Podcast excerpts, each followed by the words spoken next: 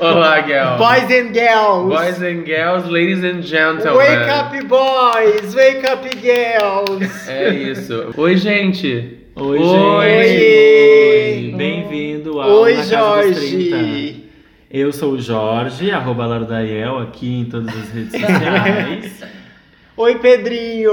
Oi, eu sou o Pedro Underline Antunes no Instagram, Pedro Underline A no Twitter. Oi, Bernardo! Oi, Guilherme. Eu Oi. sou. Oi, Guilherme. Oi, tudo bom?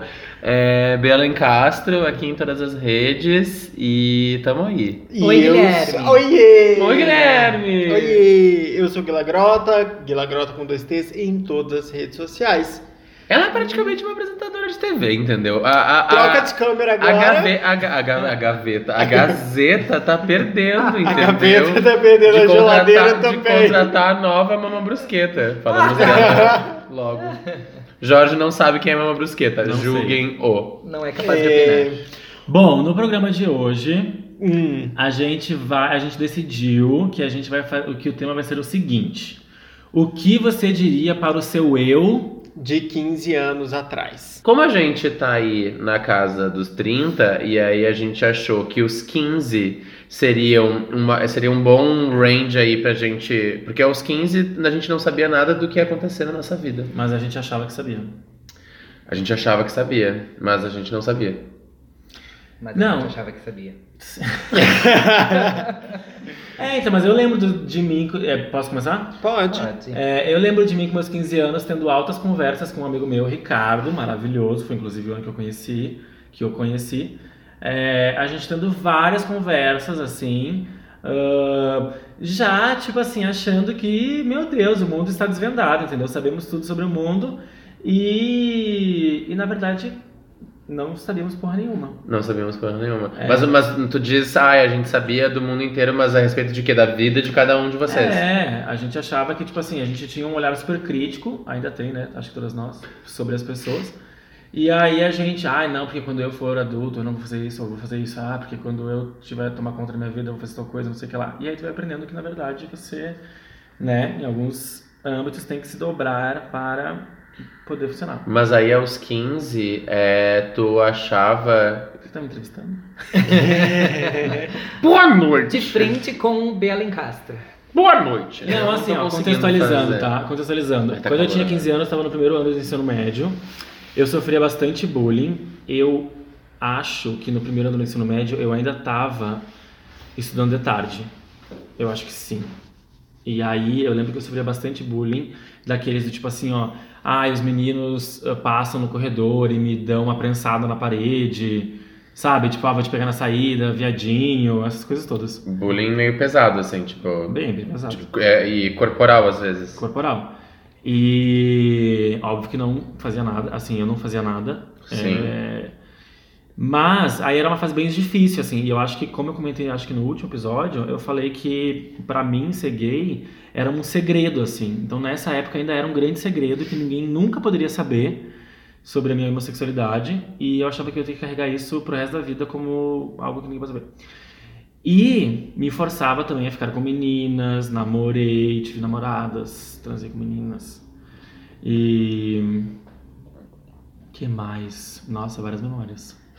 Mas e aí, o que que, né, acho que a gente pode chegar no, no tema, talvez na tua, na tua parte, do que Aham. que tu falaria e o que que tu nota de, de, assim, bom, com certeza é muito diferente a tua vida agora do que era quando tu tinha 15 anos, mas o que que tu, assim, que acha que, é, falaria? são as principais diferenças? Deixa, deixa só. É, é, é engraçado o que o Pedro falou, tipo, ah, o que, né, o que, que tu acha que. Porque eram coisas muito diferentes.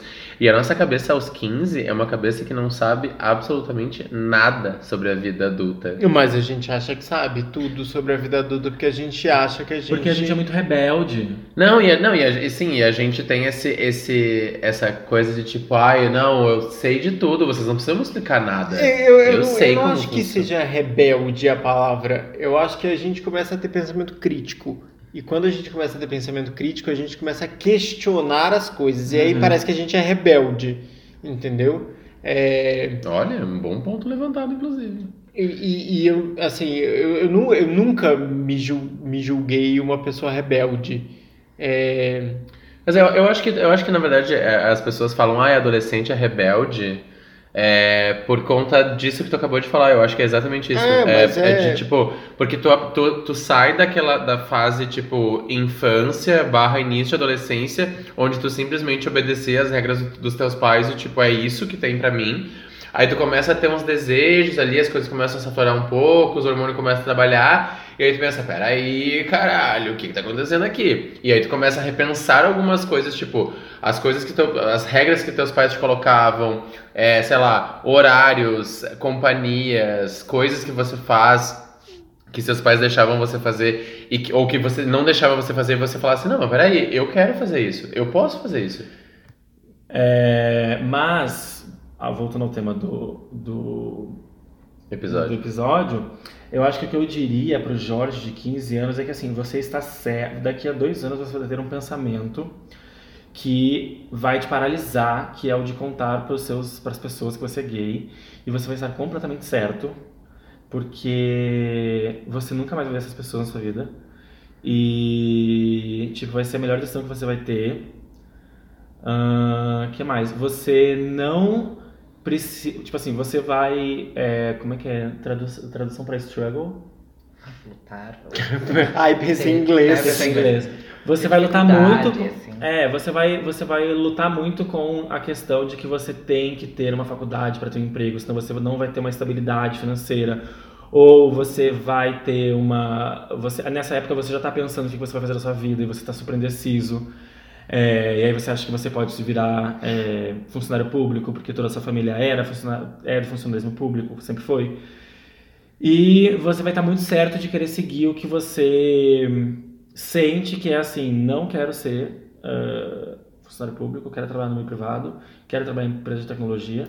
Você vai demorar muito para se achar no que você gosta de fazer, o que você faz bem, mas segue seu instinto, porque eu acho que quando toda vez que eu segui meu instinto, eu acho que foi quando eu fui mais feliz e toda vez que eu não segui, que eu tentei seguir o que outras pessoas tentavam me dizer ou agradar outra- outras pessoas, foi o momento que eu mais lutei comigo mesmo assim para ser feliz e barra me aceitar. E na verdade, eu acho que o que tu falou sobre, sobre ah, é, vai demorar, mas tu vai se achar, eu acho que na verdade, tipo, a gente vai se achando a cada, a cada tempo que passa. Tipo, a gente pode se achar agora e daqui dois anos a gente fala, ai, não, não, não me achei mais nisso, posso me achar em outra coisa. Acho que isso é uma coisa em constante mudança, assim. Mas aí, Jorge, o que eu ia te perguntar, na verdade, é o que que tu pensava aos 15 que persegue, que te... Persegue não, na verdade, mas que persiste até hoje em dia? Tem alguma coisa? Alguma coisa que eu penso. Ah, várias coisas. Tipo... Ah, eu já tinha uma noção assim de que eu já tinha uma noção muito forte de que, sei lá, família é uma coisa que você escolhe, assim, que você constrói, que eu acho que só se solidificou, assim, gosto muito da família, me dou bem, assim, com minha mãe, mas nunca, nunca tive aquelas coisas da, de, assim, não que eu nunca tive, mas é, acho, é, acho que eu nunca tive aquela coisa da família margarina, assim, sabe? Uhum. Eu sempre pensei que, tipo, sempre pensei que, ah, essa família margarina não existe, ou se existe, tipo, você pode ter outras famílias possíveis, assim, sabe? E hoje em dia, tipo, a minha família, além da minha mãe, enfim, dos meus irmãos, é ah, os meus amigos. Isso eu já pensava, persiste. A- acho que a questão, tipo, toda a liberdade. Não, acho que com 15 anos eu não tinha liberdade sexual nenhuma. Eu não tinha Né? nadinha. Não tinha nadinha. Eu era super reprimido nessa época, tipo, sexualmente, assim. É porque é uma época, né, da descoberta e aí a gente não sabe direito como explorar. Eu lembro, não, eu vou deixar pra falar na, na minha parte, mas eu lembro de tipo ter estímulos tanto heterossexuais como homossexuais, que- quer dizer, que não eram homossexuais, mas tipo instintos do lado masculino que eu olhava e pensava, mas por que que eu tô tendo isso? Eu tipo, eu tô olhando aqui pro, pro pauzinho dos boy aqui, tô... Mas já que tu tá falando, eu acho que tu É, acho que poderia pode então, É. falar o que, que falar. tu falaria pro Bernardo de 15 anos. Me dá um Então, pouquinho de contexto, onde é que tu tava. é, então, o Bernardo, de 15 anos, morava no interior do Rio Grande do Sul, numa cidade chamada São Sebastião do Caí, que na época tinha 20 mil habitantes, ou seja, ninguém, todo mundo da cidade se conhecia. É, e, e crescer no interior, se desenvolver no interior, eu, morei lá até os 20, é uma coisa meio, meio diferente, assim, eu acho que o Pedro e o Gui compartilham dessa mesma... O Jorge foi o único que, que se desenvolveu na capital direto, o que muda bastante coisa, na verdade. É, acho que só se a pessoa, sei lá, morar num, em bairro, bairro mesmo. É, mas eu tava lá e, enfim, escola pública, bullying, é, também porque, enfim, eu já deveria ser uma criança viada. Eu não lembro muito bem, eu não tenho muita memória, é, assim, muito vívida de como, era, como, eu, como eu era aos 15 anos. Mas eu andava com as meninas, eu não jogava futebol, então, tipo, era aquele bullying diário. E a- pra, pra melhorar, o meu nome né, é Bernardo com B, então era B de boiola, B de bichinha, B de baitola, B de bicha, e por aí Amigo. vai. Era bem, era bem foda. Mas assim, o, o, o que eu. Eu não sei, eu acho que eu lidava bem, porque eu não lembro de ter, de ter me traumatizado ou de ficar com trauma de tipo, "Ai, olha essas crianças me xingando aqui e tal, de, de, baio- de boiola e eu não sei o que eu sou. Mas eu lembro que, tipo assim, a única. Eu, rolou uma briga física uma vez que aí o menino, sei lá o que ele falou, não lembro se era a respeito disso, mas aí eu briguei com ele no, no, no colégio, ele quis me dar um soco. A diretora chegou e falou: calma aí. E aí. é, Naquela época, tipo, eu não tinha. Eu não sabia muito bem o que eu ia fazer. Porque eu não tinha, eu não tinha muito vislumbre de futuro morando no interior. Então, tipo, aos 15 eu tava no primeiro, no segundo ano do ensino médio. 15, 16, terceiro, isso, exato, entrei na faculdade. Não, entrei na faculdade com 17, então eu tava no primeiro. Eu já tinha uma ideia de fazer alguma coisa ligada com criatividade na faculdade, então eu já tava meio que pensando em fazer. eu- a minha ideia inicial era fazer publicidade, eu acabei fazendo jornalismo, o que eu achei que foi uma ótima decisão. É, e isso, diferente do que tu tinha dito, de o que as pessoas te falavam é, não foi o que tu seguiu, foi um pouquinho diferente pra mim, porque eu tinha um instinto de fazer publicidade e eu fui fazer jornalismo, o que é bem correlato, mas não, não é a mesma coisa. E as pessoas falavam, não, eu acho que deveria fazer jornalismo, porque tu é bom em texto, porque tu é bom em redação, não sei o quê. E eu acabei indo fazer jornalismo, que foi uma ótima decisão. Pois me achei muito.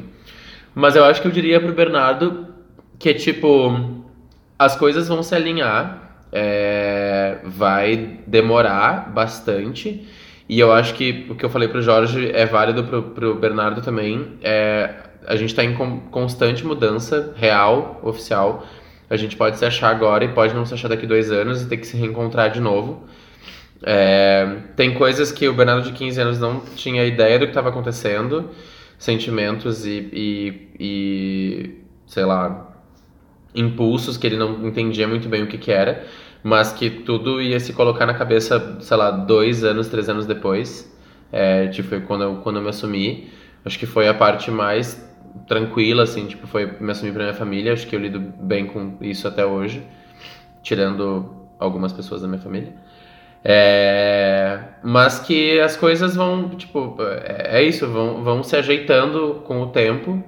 É, e acho que os 30, pelo menos pra mim, tipo, dizer pro Bernardo que, tipo assim, quando. Porque eu, eu lembro agora de uma coisa, eu lembro que aos 15 eu, eu pensava muito, nossa, como eu queria chegar aos 30. Tipo, porque daí eu já vou ser rico, eu já vou ter uma casa, eu já vou ter, sei lá, talvez um carro. Não, na época eu acho que eu não pensava em comprar carro. Mas eu achava, eu achava muito que aos 30 eu já ia estar bem rico, assim, tipo, muito bem de vida. Eu, obviamente, não vou dizer que eu não, não vivo bem hoje em dia. Eu vivo, acabei de me mudar, moro sozinho agora. Mas, é, obviamente, não é, o, não é o tipo de riqueza que eu imaginava na minha cabeça aos 15 anos. Eu imaginava, tipo, milionário, assim. Fazer, lá, quatro viagens ao ano, talvez, assim, alguma coisa desse tipo. Mas que as coisas vão se alinhar e que tu vai se achando ao longo do tempo e que basicamente nada do que tu é aos 15 anos tu vai ser na, no resto da tua vida. Porque eu era uma pessoa completamente diferente do que eu sou hoje em dia. Completamente diferente. Eu vejo pouquíssimas características é, do Bernardo aos 15 e do Bernardo aos 30. Tu vê características do Jorge aos 15 pro Jorge aos 30? Eu acho que a gente pode deixar essa perguntinha pra, Pra- pra uma, depois que todo mundo responder, Ok, mas eu ok. respondo. Tá bem, tá bem. Eu, eu vou falar Guilherme. agora e se eu começar a chorar, não liguem, porque eu tava vendo o Jorge falar, eu tava vendo o Bernardo falar e meu olho tá me enchendo d'água. Então, é, eu vou falando e aí a gente vê onde acaba isso. É, que eu diria pro, pro Guilherme de 15 anos atrás. É... Ai, que difícil, eu já vou começar a chorar. Um pouquinho. Começa, começa do contexto também. É, começa É, do contexto. o Guilherme? Tipo, é, mais ou O menos. Guilherme estava em Juiz de Fora. O Guilherme, assim como o Jorge e o Bernardo, sofriam muito, mas muito bullying é, no colégio. E ele andava sozinho no recreio. E, e isso machucou muito ele, porque ele achava que ele ia ser sozinho para o resto da vida. E E ele não tá sozinho. Exato. Começamos, E- né. Que ia ser uma fase muito, mas muito difícil, porque ele ia ter que a todo momento provar para as pessoas o quanto ele era inteligente, o quanto ele podia ser uma pessoa querida, o quanto ele podia ser uma pessoa simpática e ele podia se abrir com os outros. Ele por muito tempo ia pensar que ele realmente estava muito sozinho. Mas que lá na frente ele conheceria pessoas muito, mas muito, muito incríveis que mudaria a vida dele para sempre. E que ele teria que fazer uma das coisas mais difíceis que seria lutar contra um pensamento que a família dele tinha e que era um pensamento muito sólido e muito tradicionalista. Então, é, é difícil. É, foi. É, eu diria para ele ter muita força, muita, muita, muita força, e que ele arranjaria essa força que ele não sabe de onde. E que isso só daria muita, mas muita coragem para ele fazer as coisas e seguir a vida dele com as próprias pernas. E isso transformaria ele numa pessoa muito segura ah, e muito corajosa. E que as pessoas se surpreenderiam com isso muitos anos depois. Eu acho que basicamente é isso. Depois eu tava chorando.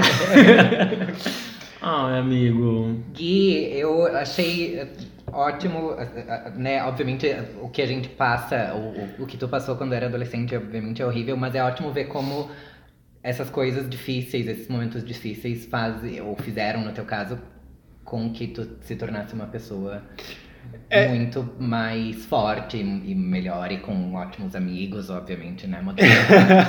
Mas assim, Nossa, uma pessoa amor, com tudo bom. não, uma pessoa, tipo, rodeada de pessoas do bem, foi isso que eu quis dizer. Não Uhum. tô super jogando confete pra, pra gente, apesar de fazermos parte. Toma ração, Mas, vagabundo. né?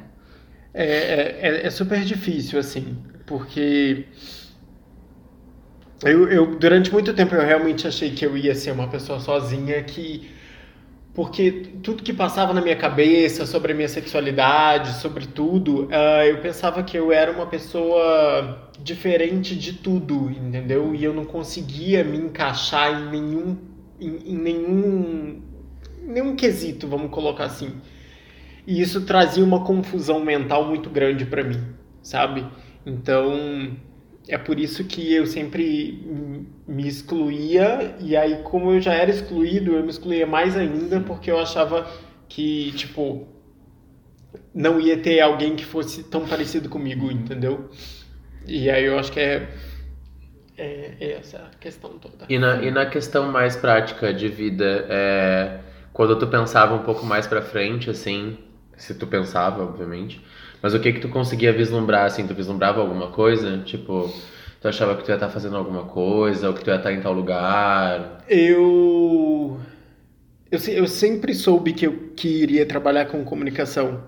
É, não, não trabalhando com publicidade como eu achava hoje. Até porque É. era bem diferente na época, né? Sim, e, e eu tinha uma.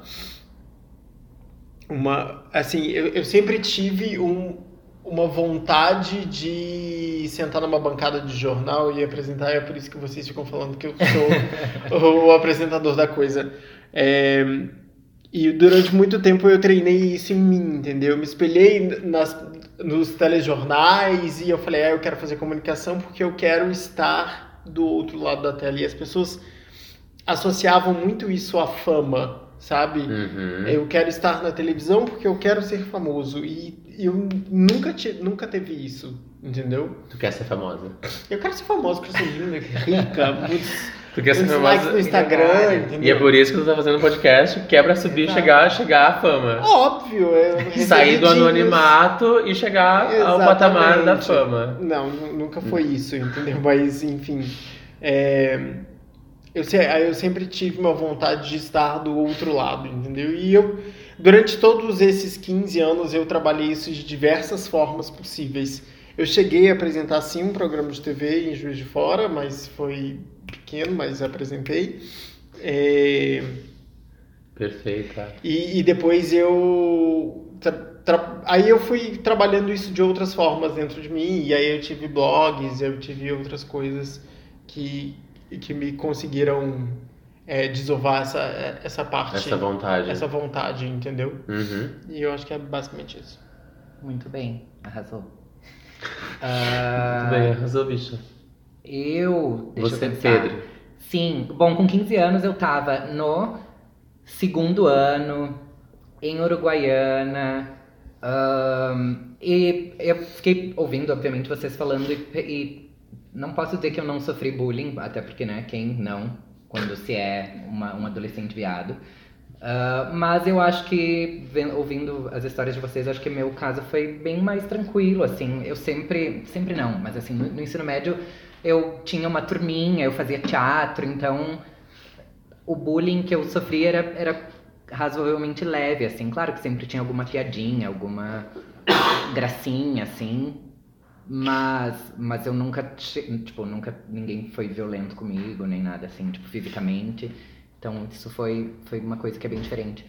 Ah, eu, até os 15 anos, eu tinha pensado em milhares de carreiras possíveis. Eu nunca tinha pensado em fazer jornalismo. Nessa época eu não tinha a mínima vontade. E como eu disse, eu fazia teatro no colégio, então eu tava com essa coisa de, nossa, quero ser ator. Então foi a, foi a coisa que eu, que eu pensei, assim, e, que- e tentei até por um tempo. Tu sentia que tinha talento pra ser. Ah, não sei, é meio Atora. difícil pensar, né? Assim, Sim, na eu fazia época- teatro no colégio, eu achava divertido. ah, acho que ia razoavelmente bem, assim, mas não pensava, nossa, serei né, a próxima Fernanda Montenegro. Vou fazer, mas fazer. Eu assim, eu amo. gostava. Eu amo que as expectativas desse grupo são assim, ó, super realistas. Todo mundo com 15 anos era super realista. Muito. Com aos 30 você é rica já, Exato. riquíssima. Mas, ah, é, então, eu acho- o contexto era esse. Ah, o que eu acho que eu diria é que tudo que eu imaginava, assim, né, com uns 15 anos, que, que eu pudesse fazer, ou tipo. Porque mesmo pensando que eu queria ser ator, eu pensava que eu ia ficar em Uruguaiana provavelmente pro resto da vida. Não tinha muito essa coisa de, nossa, vou morar fora e tal. Então, acho que a primeira coisa que eu diria é isso, tipo, nada do que tu tá imaginando aos 15 anos é, tipo, não, não é só isso, assim, as coisas vão ir muito além ah, nos próximos 15 anos. Tipo de, sei lá, tanto em termos de carreira, de mudar de cidade, que eu já mudei várias vezes, de viagem. Eu acho que, de certa forma, ah, eu superei super as minhas expectativas, assim. Ahn, eu tinha pensado em falar uma outra coisa que eu agora que eu acabei de esquecer. Mas que era. Ah tá, não lembrei. Que eu sou de Uruguaiana, que é uma cidadezinha minúscula. Então a, a cada, tipo, pa- a cada passo que eu dei para outras cidades, eu fiz faculdade em Santa Maria, que, que foi ok, tipo, ah, é legal, estou em Santa Maria. Mas depois que eu me formei e fui morar em Porto Alegre, era uma coisa assim, meu Deus, eu moro em Porto Alegre, que era realmente uma coisa que o meu eu de 15 anos jamais pensaria. E quando vim morar aqui em São Paulo também, então ainda tenho um pouco dessa coisa de criança, criança não, né? Mas assim, de pessoa do interior que achava que, que era o interior era o que existia, assim. Era o limite É, e não existia mais nada. claramente já ultrapassei todos esses limites, né? Fala, Perfeita. Não, eu ia. Se tu já tiver encerrado, eu queria fazer uma segunda rodada, porque eu acho que a gente pesou o clima dos É, nossos ser. ouvintes. Ah, a gente até chorou já. Entendeu? Eu queria dar um PPO aqui, tá? Passar uma. Um... Um banho de fogo, um banho de folhas sagradas. É, Exato. entendeu? Acender um palo santo, uma coisa Ah. assim. Meu Paulo Santos. E aí eu acho que eu queria fazer uma segunda rodada de coisas, porque assim, eu, eu comecei, né? E eu acho que daí também todo mundo foi falando por esse âmbito, mas eu acho que era legal a gente falar algumas coisas, tipo assim, é, o que que seria legal, assim, tipo, o que que. qual- qual- o que que você falaria pro seu eu de 15 anos que é a melhor parte de ter 30, sabe? É uma boa pergunta. Qual é, a Como é melhor- que é? Qual é a melhor parte de ter, de ter 30 anos? Ou qual é a melhor parte de ser adulto? Tipo, pra ti. Assim, o que tu falaria pro, teu, pro Guilherme de 15 anos? Putz. Eu falaria que, tipo, você vai ser finalmente dono do seu nariz. ah, você vai ter muitos boletos pra pagar, mas. Isso não é bom. Não, não é bom, mas você vai ter muitos boletos pra pagar, mas você vai conseguir pagar todos eles. Você vai ter um emprego legal. é, você vai trabalhar com Uma carreira legal. uma carreira legal. Você vai trabalhar com marcas muito incríveis que talvez você nunca imagine que você vai trabalhar e que você vai dar muito orgulho para os seus pais. Oh, muito bom. Tu vai falar? Não, Não. podem falar. É... Eu acho que tem uma coisa, tipo, que eu, eu, eu, eu- provavelmente o Bernardo de 15 anos não pensava nisso. Ele deve ter começado a pensar isso, tipo, lá com 18, quando ele começou a fazer o primeiro estágio, 17, 18. Que é a, a idade traz independência. E independência é um negócio muito foda. É muito, muito, muito bom. Obviamente, tem algumas coisas que não são tão boas na independência, como, por exemplo, você ter que pagar os seus boletos. Boletos. Isso é bem chato, na verdade. Mas, e ter que lavar a própria louça, lavar a própria roupa, sei lá, limpar o próprio chão do banheiro, entendeu? Limpar a privada. Limpar a privada, exato. Mas é as coisas boas, amigo. É, não, mas eu acho que, tipo, isso tudo te constrói uma independência, tipo, e te torna uma pessoa, tipo, que você consegue enfrentar coisas que provavelmente aos 15 você não teria, a sua cabeça nem chegaria, tipo, a ponto disso, de, tipo, sei lá, morar sozinho, ter um apartamento só seu, ter, você ser responsável pelo trabalho que você, que você faz. De tipo, ah, eu fiz isso aqui, eu sou responsável por isso que eu fiz. Se der merda, o responsável fui eu. É, eu acho que isso tudo te constrói essa, essa, esse, essa. Eu acho que é independência mesmo a palavra. De tipo, você, você saber que você é responsável pelos seus atos e que ninguém, tipo, não é sua mãe que. O Bernardo foi, o Bernardo de 15 anos foi lá e, sei lá, mijou no pátio da vizinha. Aí a mãe vai lá e fala assim: ai, vizinha, desculpa. O Bernardo mijou no seu pátio, desculpa. Eu não tinha responsabilidade nenhuma, né? A minha mãe que ia lá e fazia isso. Quer dizer, com 15 eu acho que já não, né? Mas enfim. E aí eu acho que. é, né? né? Mas tinha isso, então eu acho que acho que a independência possivelmente é uma das melhores coisas de se ter 30 anos. É essa sua construção. E ter, e ter construção é, mental e psicológica, que é uma coisa que, tipo, façam terapia! Por favor. Psicológica nem tanto. É. que eles- Mas façam terapia. Tipo, não esperem chegar aos 30 pra fazer terapia. Quando vocês acharem que a cabeça de vocês, que vocês não estão entendendo muito bem as coisas, ou o Bernardo de 15, tá? É tipo, quando chegar assim, falar, ai, não sei o que eu tô pensando, vai fazer uma terapia, entendeu, garota? Vai lá, vai conversar com alguém que te entende. Mas aí eu posso falar uma coisa? Eu fiz terapia eu, no- dos 15 até os 17, mais ou menos, e aí eu fui liberado da terapia. Falou, não, agora tá tudo bem, pode ir. Deu, de- deu uma merda. Tá, mas, tá, mas, mas peraí, tu foi fazer terapia porque teus pais te colocaram na terapia. É, eu fui fazer terapia porque meus pais me colocaram na terapia e depois eu entendi o que, por que que eu tava lá. Porque era teus pais que precisavam estar lá. Não. Não? não Ah, tá. Outra treta, amigo. Ah, tá. Eu, Ah, tá. eu realmente precisava de terapia Ah, também. tá. Ah, tá. Mas... Não, eu pensei que era tipo alguma coisa a res- a respeito da tua sexualidade. Não, não, nada disso. Porque eu fui, uma, eu fui uma vez na psicóloga, acho que mais ou menos com essa idade, inclusive. Acho que deve ter tipo 15, 14 talvez. E aí a psicóloga, eu cheguei lá na, na, na, na, na- na sessão, aí a psicóloga, ah, não sei o que, não sei o que, não sei o que. Aí eu comecei a falar. Aí ela falou assim: Querido, tu não devia estar aqui. Quem devia estar aqui era a tua mãe. Eita! Porque a minha mãe tava achando que eu era. Só que eu, eu nem lembro disso direito, mas eu lembro que eu fiz essa sessão e a psicóloga me disse isso. É só isso que eu lembro. Já. Ah, eu acho que uma das melhores coisas de se ter, de se ser adulto ou de ter 30 anos é que você pode se dar prazer. Sabe? Nossa, que Tipo, é que eu sou bem hedonista, assim, então é. Pisciana, tipo, assim, né, amor? Pisciana, exatamente. Então, assim, tipo assim, ah, eu quero ficar o final de semana inteiro em casa comendo porcaria, vendo Netflix e jogando videogame. Você pode, porque você atingiu esse patamar de poder fazer isso, entendeu? Porque você ainda Sim. Tipo, nó- eu, eu, pelo menos, assim, eu me. Vou usar uma palavra rebuscada e eu não sei, mas eu não sei se vou usar ela certa. Eu, eu me regozijo. É, de- desse poder, sabe? Que a gente pode se dar assim, que é você se dar prazer. ah, sei lá, de abrir uma taça de vinho, abrir uma garrafa de vinho numa quarta-feira à noite, entendeu? Tipo, é maravilhoso. Eu acho que é a melhor coisa de você. Eu acho que tem a ver com independência. É, acho que limpar a casa, limpar banheiro, constrói caráter. Com certeza. Super. Nossa, sim. Super. E assim, eu, eu vou dizer, eu vou dizer mais. Agradeço, agradeço a minha mãe por ter me colocado pra limpar a casa quando eu tinha 15 anos, 16, 17, sei lá. Porque eu aprendi a limpar a casa quando eu tinha essa idade. É, eu aprendi a limpar a casa quando eu tinha cidade também com a minha cunhada, Cleia. E a Cleia, se você estiver ouvindo, não sei se ouve, ou o Lucas, que é meu sobrinho. Mas quem me ensinou a limpar a casa foi a minha cunhada.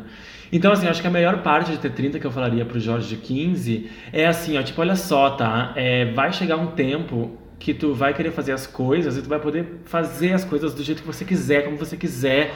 E claro que isso tem consequências, mas é, todos os louros também são seus. Nossa, eu super falaria isso pro meu eu de 15 anos E, também. eu, e o que eu pensei foi super nessa linha, eu não quero ser super repetitivo, mas é isso, tipo, ah, poder fazer o que quiser, não necessariamente, claro que poder fazer o- que tu quiser dá prazer, mas não só nesse sentido, e também não só na questão financeira, né? A ideia é que realmente a gente tenha dinheiro para poder fazer o que a gente quer, mas poder fazer o que a gente quer sem né, precisar de permissão, sem ninguém te cobrar nada, ah, sabendo que se tiver alguma consequência não muito agradável, tu vai ter que arcar com ela de qualquer forma. Mas é isso, tipo, fazer o que quiser, na hora que quiser.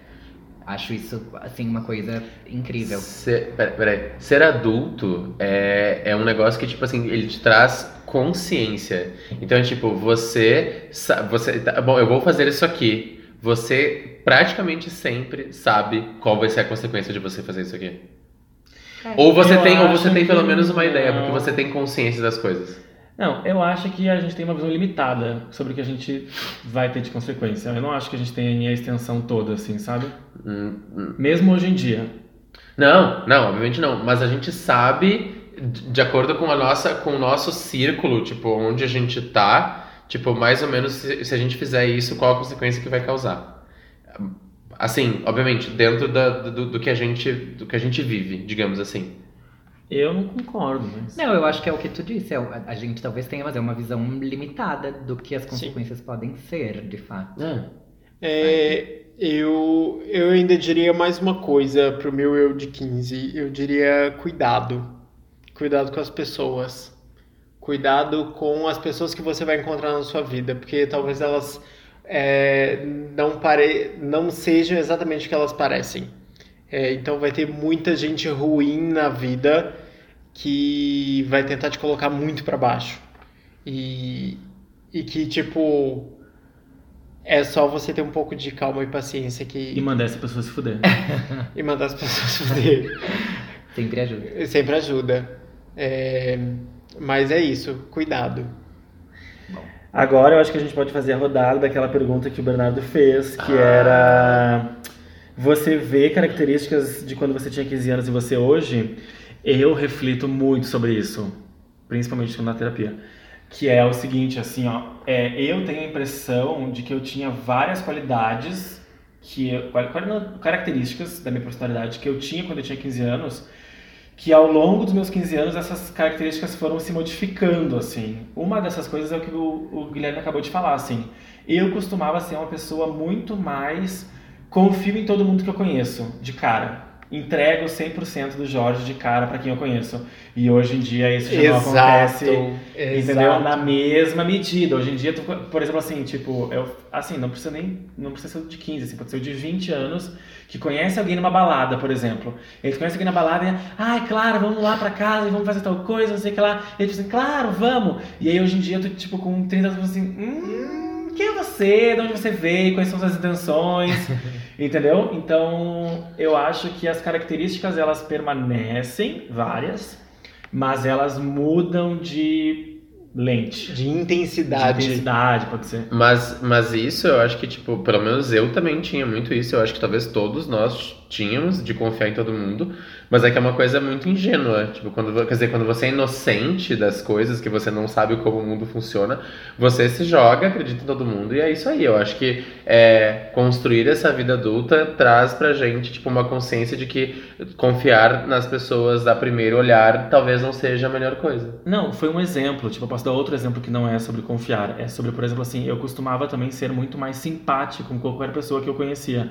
Eu tinha uma quase uma necessidade de ser agradável com todas as pessoas que eu conhecia. E hoje em dia eu não tenho mais isso. Eu sou agradável com quem eu quero. Quando eu quero. Gosta de mim Não se que- você quiser. É, né? e eu não acho que tem a ver com o caso de confiar ou eu acho que, sei lá, nesse caso específico desse exemplo tem a ver com tipo assim, sei lá, não tô afim de dar o meu Teve, teve uma parada estratégica. eu não acho tô com que eu eu não, eu não tô com vontade de ser eu não, eu não faço mais questão de ser agradável com todo mundo, eu não preciso, talvez. Sim, Ser exato. agradável com todo mundo. É, a, a, a minha mãe, minha mãe sempre tinha um ditado que depois de muitos anos eu vim entender. Ela falou assim: amigos de verdade são aqueles que você conta nos dedos. E é isso é uma grande verdade pra mim hoje. Amigos de verdade são aqueles que eu conto nos dedos. Eu não consegui encher uma mão. Tá, mas o Bernardo não respondeu a pergunta que ele próprio fez. Tantarã. É... O que, que de características dos 15 eu ainda. Então, é uma coisa. É é uma coisa que eu fico sempre me perguntando. Eu acho que eu devo ter algum grande trauma. É, Sério, deve ter. Eu quero fazer uma regressão um dia pra tentar entender isso. Porque as minhas memórias de quando eu, eu- eu sou criança, quando eu era criança, adolescente, é, eu tenho. Assim, eu lembro das coisas, eu lembro dos acontecimentos, tipo a briga no colégio, é, quando me contaram que a menina que eu era apaixonado tinha ficado com meu melhor amigo, que eu já contei num episódio aqui, é, de, sei lá, quando eu contei pra minha mãe que eu era gay. Só que eu não lembro como eu me sentia. Eu não lembro meu sentimento muito bem. É, e é uma coisa que eu fico sempre perguntando, gente, será que eu tenho algum problema? Tipo, eu apaguei o meu HD, deu, deu, pifou, entendeu? E eu apaguei. Tu também sente isso, Não, assim, eu ia falar que é ótimo que tu tá falando isso, porque eu eu, ainda não respondeu a pergunta. É, eu sei, mas só É, não, não, rapidinho. só pra- Eu- Com a adolescência até não tanto, acho que eu lembro mais, mas eu tenho pouquíssimas lembranças da minha infância, assim, até, sei lá, os 15 anos, talvez, não, menos um pouco, mas até uns 12 anos, assim. Eu sei, esses dias, esses dias não, já faz um tempo. A mãe comentou uma coisa comigo, que eu obviamente não vou falar aqui, mas que eu pensei, sério, mas eu, eu presenciei, eu, eu né, fiz parte disso e eu realmente não lembro, então... Então- Vamos fazer uma regressão juntas. Exato, exato. E aí, e assim, o que eu lembro do Bernardo de 15 é que ele era, tipo, realmente muito, muito, muito ingênuo. Ele, tipo, achava que ele podia realmente confiar em todo mundo e que, sei lá, as coisas eram lindas e que a vida dele era ótima e que, sei lá. E aí eu lembro que eu era. Eu, eu acho que na verdade o que permanece dos 15, que eu sinto, é que eu continuo sendo engraçado, eu acho, do jeito que eu era quando eu tinha 15. Vai tomar no teu cu. Vai tomar no teu cu. Tá? Segue, segue compartilhando grita, piadas ótimas. Eu sigo compartilhando piadas ótimas. Mas então, eu, eu acho que na verdade, tipo, é que eu sempre, eu sempre, isso que tu falou, de não, é, não obrigatoriamente ser simpático com todo mundo, eu acho que é uma coisa que eu continuo sendo. É tipo, mas é natural meu, assim, tipo, é uma coisa meio, meio ingênua. Não ingênua não, é primitiva. Tipo, eu gosto de ser simpático. Eu talvez seja uma. Oi, alô, Mapa Astral. Oi, Pedro Stuller, tudo Né? bom? Tá ouvindo aí? É, eu acho que tem, a- tem a ver, tipo, comigo, assim, eu, go eu gosto de ser agradável, eu gosto que as pessoas dão risada comigo, eu gosto de me sentir uma pessoa benquista e querida, e eu acho que isso... Leonino, né, gente? E isso permanece desde que eu tinha 15, porque eu gostei, eu, eu lembro que eu gostava de ser assim. Eu sempre fazia os meus e eu, eu era muito didático. Eu lembro que eu tipo dava aula para os meus pros meus colegas. Então, Eu era muito, eu era muito estudioso é, e eu gostava e eu era didático. E eu acho que é uma coisa que eu ainda tenho um pouco assim, tipo, eu gosto de explicar as coisas para as pessoas, para elas entenderem e, e vou explicando até até elas entenderem. É mesmo? É mesmo, é Mentira! mesmo. Por que rires, Jorge Eduardo? Por que Por que rires? rires? Nada, tô aqui só ouvindo o que minha amiga tá falando. Vai, Gui, tua vez. Ah, eu acho que eu já falei. Das Não, amiga, características te que você que tinha aos 15 que você permanece, né? ou quais mudaram, ou o quê? Não sei. Tu tirou o batom, por exemplo, agora, isso é um problema. Mas vai, responde. Não sei, não sei Com mesmo. 15 você não usava batom. É Nem sabe? pensava em usar. É, eu acho que a característica que eu tinha aos 15, eu acho que apesar dos pesares, é, eu acho que eu continuo uma pessoa muito sonhadora, assim. É, que pensa lá na frente, que, que coloca é, metas de vida talvez inalcançáveis, talvez, quem sabe. É, mas isso é uma das coisas que, que eu colocaria. Tipo, eu continuo sendo uma pessoa muito sonhadora. Muito bem. Ah, eu fiquei pensando, e é meio difícil, na verdade, Super. porque. Não sei se eu, se, eu, na- se eu tinha consciência de alguma característica que eu acho que se manteve. Eu acho que eu sigo sendo ahn, muito preguiçoso com algumas coisas. Ah, e eu também. Bom Ah, ser- mas bom assim, ter falado. É, e assim, não é tipo de preguiçoso do dia a dia. E Também vou lembrar do, do nosso episódio dos signos, porque o Pedro falou mais ou menos sobre isso. Assim, de, de ser meio ah, acomodado até, né, em, em alguns sentidos. Procrastina, procrastina. Total, assim. E, Até e que isso não- de, tipo, não, não, não agir tanto com, sobre algumas coisas. E eu acho que eu sigo assim, que talvez seja um problema. Mas sigo assim. Eu sou... Mas e tem umas coisas meio positivas, assim. Eu lembro que quando eu... Com 15 anos eu tava estudando inglês. E, e junto, eh, com como o Bernardo falou que era estudioso, eu- no inglês especificamente, eu era super nerdzinho do inglês, adorava. E, e a- a- dava aula também. Tipo, dava aula não, mas ajudava os coleguinhas, dava umas aulinhas e tal.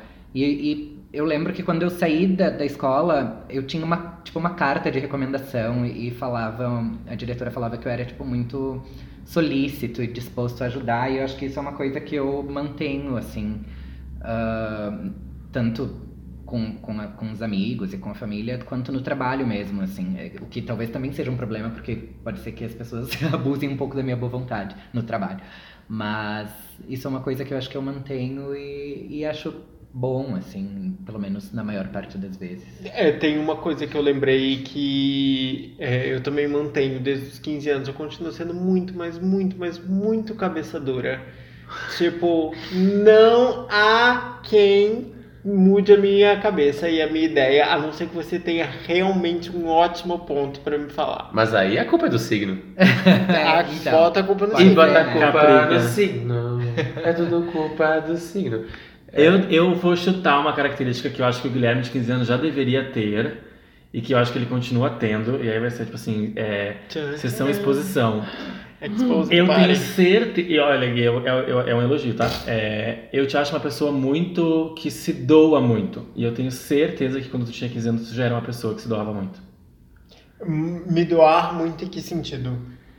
Te doar, te, te, te doar em tudo que tu faz, assim. Eu acho que tu, quando te, te compromete com algo, eu acho que tu te compromete de forma Totalmente. integral. E eu tenho Totalmente. certeza que tu, já, que tu sempre foi assim. Totalmente. Ou eu me dou 100% ou eu não me dou. Não, não existe um meio Meio termo. termo. Ah, eu vou me doar 50%. Não, não. Se é pra fazer, vamos fazer direito, vamos fazer bem feito. E sempre, desde sempre. Ou é 8 ou é 80. Eu 8 ou 8 mil. Né? Não trabalhamos com, com pouca coisa. É, não, mas isso, isso é uma, era uma coisa muito recorrente, assim. É, com o passar desses 15 anos aí, é, sempre foi uma coisa muito recorrente. Quando eu tive o blog, foi a mesma coisa. Se é pra ter um blog, vamos fazer direito. quando eu tive o meu blog, eu falei, vamos fazer direito. E quando eu falei, não vou mais fazer, não tá dando certo, é tipo, para, para tudo, não vou fazer mais. E Foi a mesma coisa com o podcast, né? Está sendo, na verdade. Está sendo, está sendo.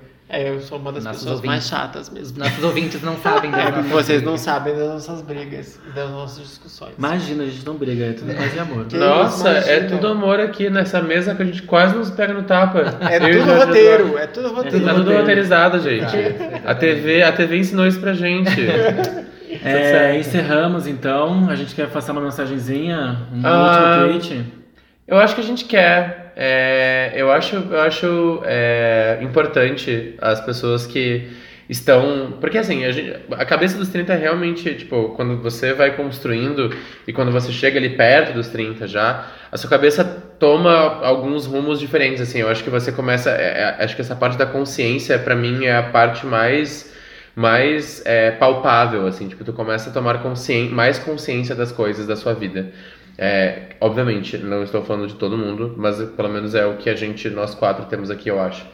É, e eu acho que quem tá aí é, nos 20, porque eu sei que tem eu, eu- eu- faz- o censo, o censo Belém Castro de pessoas que escutam o podcast, eu sei que tem gente que escuta o podcast que tem 18 anos, ou tipo 20, e tem gente que tem mais de 30 e que, tipo, tá, sei lá, tá nos 40 já.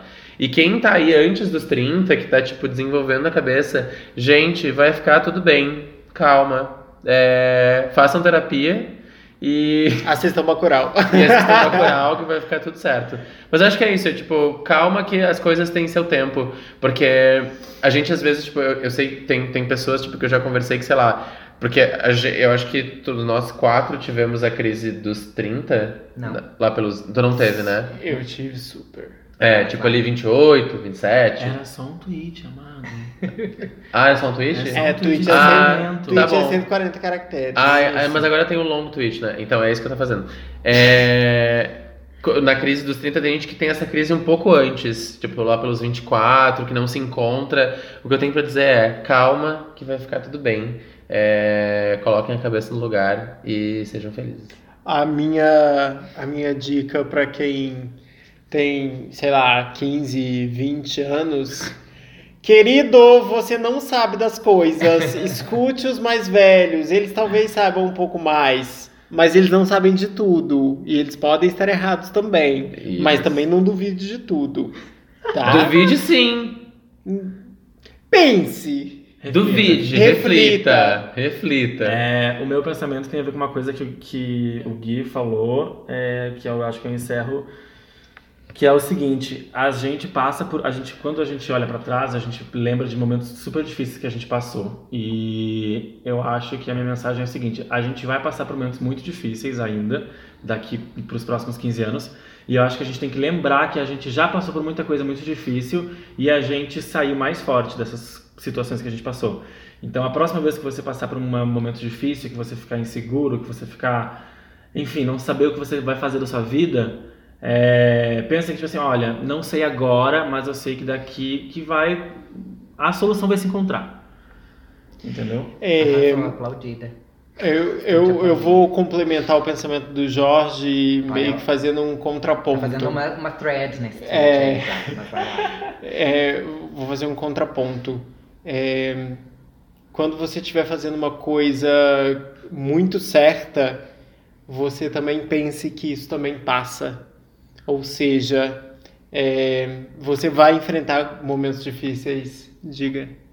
Não, mas, mas a coisa certa é tipo uma coisa boa, assim, né? Sim, Então, mas. é- Ai, é que agora não tem como não falar. É, assim, mas é, é complementando, assim, a Mari É, é, concorda é, mais é. ainda com o Guilherme, que é tipo assim, ó, saibam aproveitar os momentos bons. Porque quando você tiver um momento bom, você tem que pensar assim, ó, nossa, eu estou no momento bom. Tipo, seja feliz por causa disso. sim. Gosto. Posso falar agora? Pode.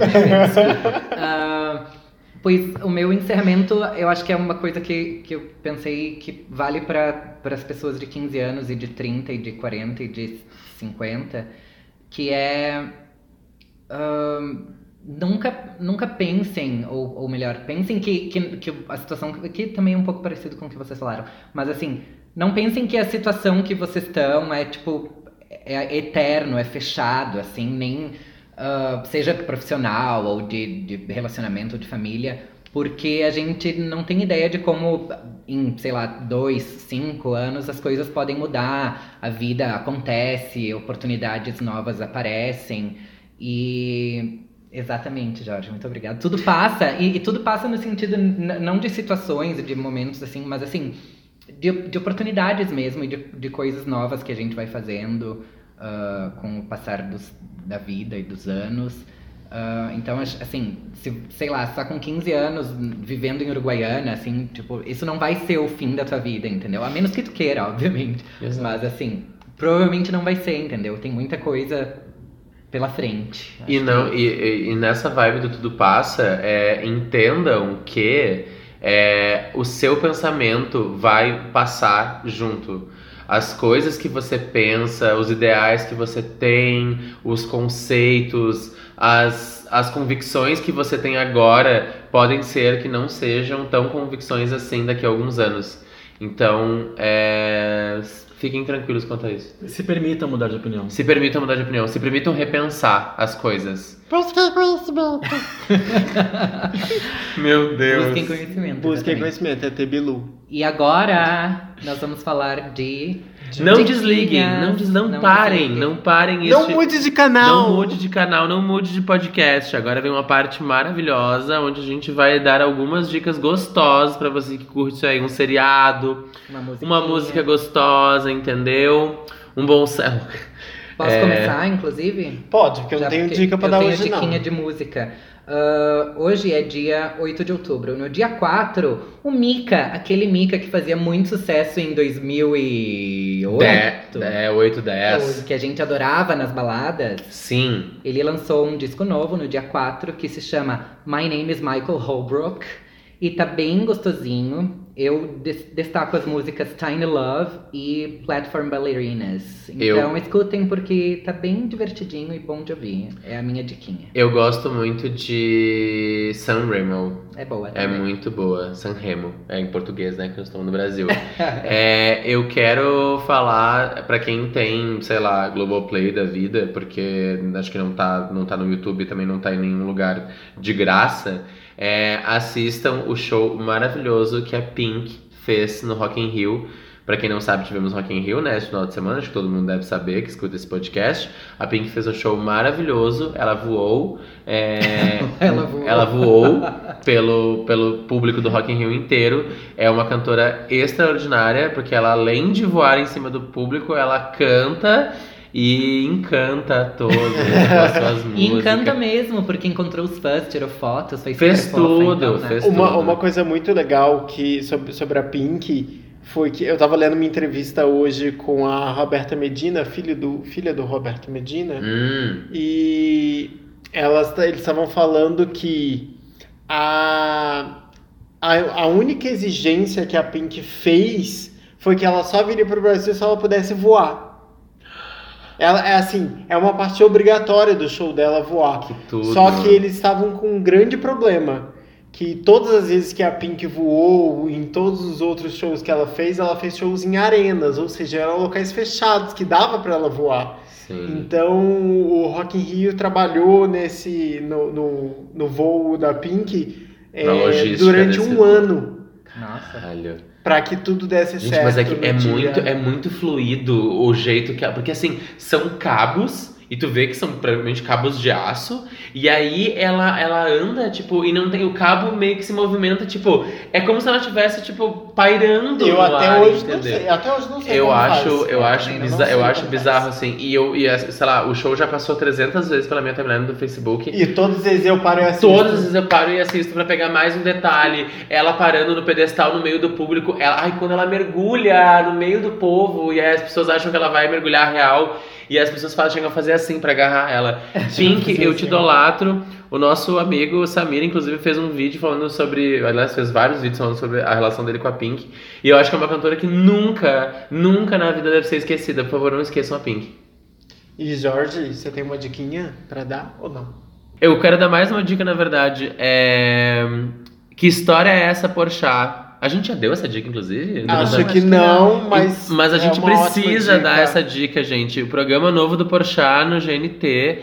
Que programa perfeito, tipo, e inclusive é, é engraçado porque antes do programa ser lançado, tipo, sei lá, ano passado, há um tempo atrás, eu pensei, putz, seria muito legal se um programa de TV contasse histórias de pessoas, entendeu? Tipo, ou, ou sei lá, não, não, não precisava nem ser um programa de TV, mas tipo, você escutar as histórias das pessoas, porque cada um de nós, imagina, a gente compartilha nossas histórias aqui no podcast, e é engraçado, é, é divertido, é triste, é interessante, não sei o quê. Imagina, tipo, 6 bilhões de pessoas no mundo, 7 bilhões de pessoas no mundo, cada uma tendo uma história, deve ser tipo... Humans of New York.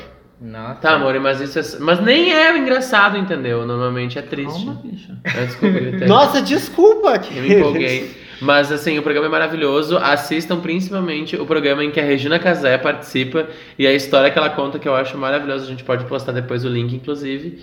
E Jorge. Eu queria falar do Drag Race uh, UK, que saiu o primeiro episódio na semana retrasada, porque isso vai sair na semana que vai sair Uhum. o segundo. E eu particularmente achei maravilhoso. Eu gostei das participantes. Eu achei bem fresh, assim. É, achei que deu uma. Sei lá, o Pedro, como é, que, como, é, como é que foi o comentário que tu fez? Que tu achou mais reais, né? Elas mais reais, assim. Ah, eu também achei isso, assim. Elas parecem mais. Não é simples, mas elas mais Verdadeiro. uma verdadeiras, exato. Não é uma, não é uma personagem que foi construída pra estar no, no, No programa. no programa, que nem hoje em dia quem já entra, dependendo do grau de maturidade da pessoa, ela já sabe exatamente como se portar na frente da câmera, sabe, constrói aquele, aquela narrativa que vai ser mostrada. Então, eu achei maravilhoso. O- não, bom, não pode falar mais nada, né? Mas os looks do, do Runaway tá muito legal. Foram bons, foram super criativos. Eu acho que é isso, eu acho que capturou um pouco da essência, ou melhor, recapturou a essência da- das primeiras temporadas da versão americana. Ahn, eu acho que exigiu mais criatividade do que, do que as queens das últimas temporadas que já chegam com seus looks todos prontos, assim. Com muito dinheiro, Com né? muito dinheiro, exatamente. Teve uma coisa mais de, de mão na massa, arts and crafts, que eu achei que ficou muito bom e muito divertido de ver. Então, Ah, a- sim. e, e, na verdade todas as críticas que eu li, porque eu sou dessas que vai ler as críticas, falam basicamente isso, que, que deu um novo gás, assim, ao, a um reality que já tava ficando meio que mais do mesmo, assim. Então acho que vale super essa dica. E uma observação é assim, se você assistir o Drag Race e você não entender nenhuma gíria que eles falam, ou nenhuma referência, tudo bem, tá? Porque eu acho que infelizmente a gente só estava acostumado a ter referências é, da comunidade. Drag americana. É que a gente não é exposto, né, à, à cultura britânica, leste europeu e Europa como um todo. A gente é muito mais a, a- a nossa a, gente a gente é, é impactado mais pelas coisas da cultura americana do que a cultura europeia. Não, sim, concordo 100%, mas eu acho que a gente já chegou numa, numa idade que a gente pode buscar. Como é que é? Busque conhecimento. Busca conhecimento. Entendeu? Você pode buscar Então. quais são as referências, como é que foi o movimento LGBT na Inglaterra. Eu vou, fa- eu vou fazer a, a perna longa de Cropped. Porque eu super assisto e, leio e vejo coisas britânicas. Então, assim, não peguei todas as referências também. Mas a- a- mais ou menos sei, assim, um pouco da- de, de quem eles falam. Tanto que quando a gente falou sobre, eu conheci alguns dos jurados, convidados Sim. e tal. Mas é isso, é tipo, é, é meio que coisa que a gente tem que ir atrás se a gente quer saber. É que a Exato. gente não Pedro recebe é- do nada. Pedro é basicamente a Wikipedia do Do mundo. Então é isso. Nossa, o que é física quântica? Ah, Gente, não, mas é praticamente a não. Lucy. Ela, ela sabe, ela detém o conhecimento do mundo inteiro. Ela vai virar um pendrive A daqui a pouco. Barça. É praticamente a Barça. É, Enciclopédia Barça. pra condizer com a idade, Né? Jane velha. Então é isso, gente. Temos mais? Temos mais? É só isso? Acho que são essas nossas diquinhas. É Então vamos dar isso? um beijo? Beijo pra todo mundo, é isso? Beijo. Beijo, gente. Ouve, segue nas redes. Vai lá, Bernardo. É isso mesmo, é isso mesmo. Você que ainda não segue a gente, siga a gente. É arroba podcast na casa dos 30 no Instagram, arroba na casa dos 30 no Twitter, o like no Facebook e acompanhe os nossos stories aqui de nós quatro, pois sempre postamos coisas referentes aos nossos episódios. E até semana- Comentem com a gente. né? Comentem, mandem dicas, mandem feedback, aquele feedback gostoso. Não importa, gente, se você não gostou, você fala pra gente, oi, não go- odiei, uma bosta. Exato. Caguei, uma estrela. É... se Fala que você tá tudo errado. fala que é tudo errado, você tem que começar de novo. Pode falar, sejam os verdadeiros. O feedback pra gente nos faz. É, É um faz- presente. É um presente. É um- E se você ligar agora, você ganha inteiramente grátis mais um podcast louca. mais um episódio. Tá bom. Então tá, Beijo. gente. Um beijo. Beijo. Beijo. Assistam Bacurau.